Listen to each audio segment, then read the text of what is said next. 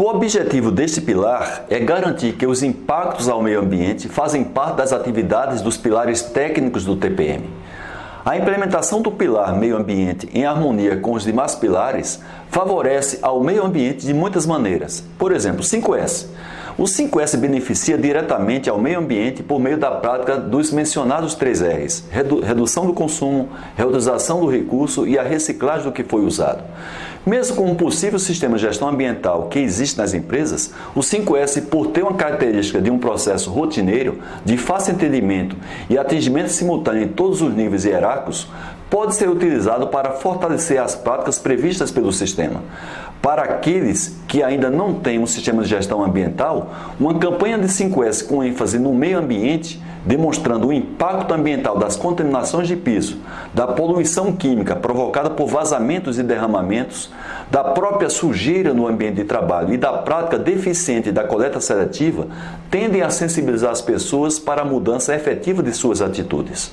O CERI, que é o primeiro S, prega a utilização racional dos recursos, incluindo compartilhamento, combatendo desperdícios. Essa cultura beneficia o meio ambiente de duas maneiras. Primeiro, com a redução do consumo e depois com a redução da geração do resíduo. Outra vantagem do primeiro S é a utilização racional de água e de energia, promovido pelas melhorias culturais e pela eliminação de problemas de conservação que podem gerar consumos adicionais destas utilidades. O Seiton, que é o segundo S, prega a organização dos recursos. Com isto, evita-se que os recursos adicionais sejam comprados por falha de localização dos existentes e que alguns produtos sejam inutilizados por terem seus prazos de validade vencido. O CEISOR prega a eliminação de fontes sujeira, com isto evita-se o consumo adicional de consumíveis e recursos para a limpeza por conta de vazamentos e derramamentos, e também os impactos ambientais em custos desnecessários com tratamento de efluentes líquidos ou com resíduos sólidos descartados. O quarto S, que é o Seiketsu, trata da eliminação da contaminação que prejudica o meio ambiente, incluindo as pessoas. E o quinto S, que é o Shitsuke, trata do cumprimento rigoroso de normas ambientais, incluindo a coleta seletiva. O pilar de manutenção autônoma ataca algumas perdas apresentadas anteriormente por meio do resgate das condições básicas, podemos economizar água, energia, produtos e lubrificantes que vazam a esses dois últimos ganhos são acrescidos a redução da geração de resíduos provocado pela eliminação das fontes de sujeira e pela detecção precoce das, anormalidades durante as inspeções de rotina feitas pelos operadores. Por exemplo, na etapa 1, normalmente são identificadas anomalias do equipamento que podem provocar impactos ambientais, como vazamentos de lubrificantes e de produtos pela selagem. Na etapa 2, são eliminadas algumas fontes de sujeira, não somente provocadas pelas anomalias identificadas na etapa etapa 1, como por derramamentos por problemas de processo e ou deficiência de projeto. Na etapa 3 da manutenção autônoma, podem ser incluídos no checklist alguns pontos cuja degradação poderia provocar impactos ambientais, como citado nas etapas 1 e 2. Na etapa 4, podem ser acrescentados aspectos de prevenção de impactos ambientais nas lições de um ponto ou de ponto a ponto. Na etapa 5, podem ser acrescidos aos checklists definitivos outros aspectos ambientais, inclusive perdas de matéria-prima e insumos, que geram consumos desnecessários e resíduos a serem tratados dentro ou fora da empresa. O pilar de manutenção planejada ataca as perdas discutidas provocadas por problemas nos equipamentos. Neste caso, são criados dispositivos e procedimentos para evitar impactos ambientais provocados, por exemplo, por vazamentos.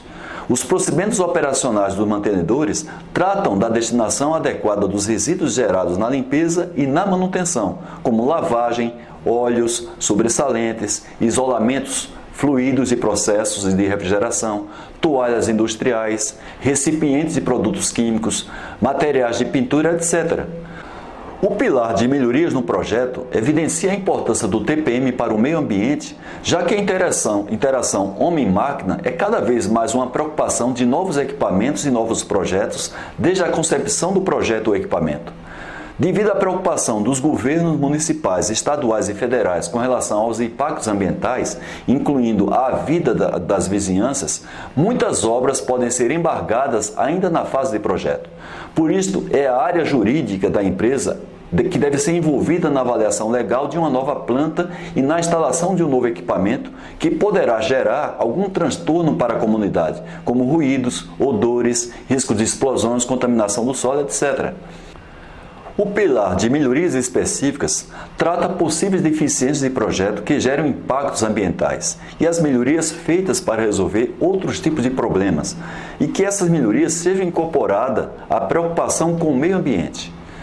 Sobre o pilar de educação e treinamento, a preocupação com o meio ambiente ocorre na conscientização para o descarte adequado dos resíduos gerados no processo e para a identificação de fonte de contaminação. As atividades do pilar de meio ambiente não isentam a possibilidade da empresa utilizar o modelo de sistema de gestão ambiental de acordo com as normas internacionais ISO 14000 ou com aqueles que já venham sendo praticados na empresa. A minha recomendação para colocar este pilar em prática é relacioná-lo aos pilares técnicos, iniciando pelos seus pilotos. Por exemplo, melhorias específicas. Verificar se a melhoria proposta está levando em consideração os possíveis impactos ambientais. A manutenção autônoma, verificar se as fontes de sujeira foram eliminadas e ou contidas e se o checklist contempla a detecção de vazamentos que geram poluição, mesmo que não obrigatoriamente sujem o ambiente, como, é o caso dos, como são o caso dos gases. Na manutenção planejada, desenvolver no mantenedor a cultura de gerar apenas o resíduo inevitável durante as atividades de manutenção. Por exemplo, graxas, panos, isolamentos, sobressalentes consumíveis. No caso da geração, dá o destino adequado para cada tipo de resíduo de acordo com a política de gestão ambiental da empresa. No pilar de melhorias no projeto, muitas vezes a análise de riscos durante o desenvolvimento de projetos ou na especificação de novos equipamentos é focada em impactos mais críticos. Portanto, durante a fase da escolha de novos equipamentos e desenvolvimento de novos projetos, possa ser criado um checklist de impactos ambientais, mesmo de pequenas proporções, como vazamento de gases, vazamento de água e de produtos processados e lubrificantes. Prever contenção, se for o caso. Também atentar para se reduzir o consumo de energia, água e insumos. Desta maneira, é evitado o consumo desnecessário e, por conseguinte, o descarte. Apesar desse checklist ser de iniciativa dos profissionais de meio ambiente, é fundamental a participação das áreas operacionais em todos os níveis. Sobre o pilar de TPM Office, Algumas áreas de apoio desenvolvem atividades operacionais como oficinas, laboratórios, armazém, almoxarifado, restaurante, área de resíduos, área de tratamento de efluentes, área de utilidades e outras mais. Nessas áreas, muitas ações no meio ambiente acompanham o que já é desenvolvido na área fabril. Já nos escritórios, nem sempre são feitas análises de riscos. Bem, para mais informações sobre o TPM, entre em nosso site. Nele você encontra o maior portal e o mais completo produto digital do mercado. Tchau!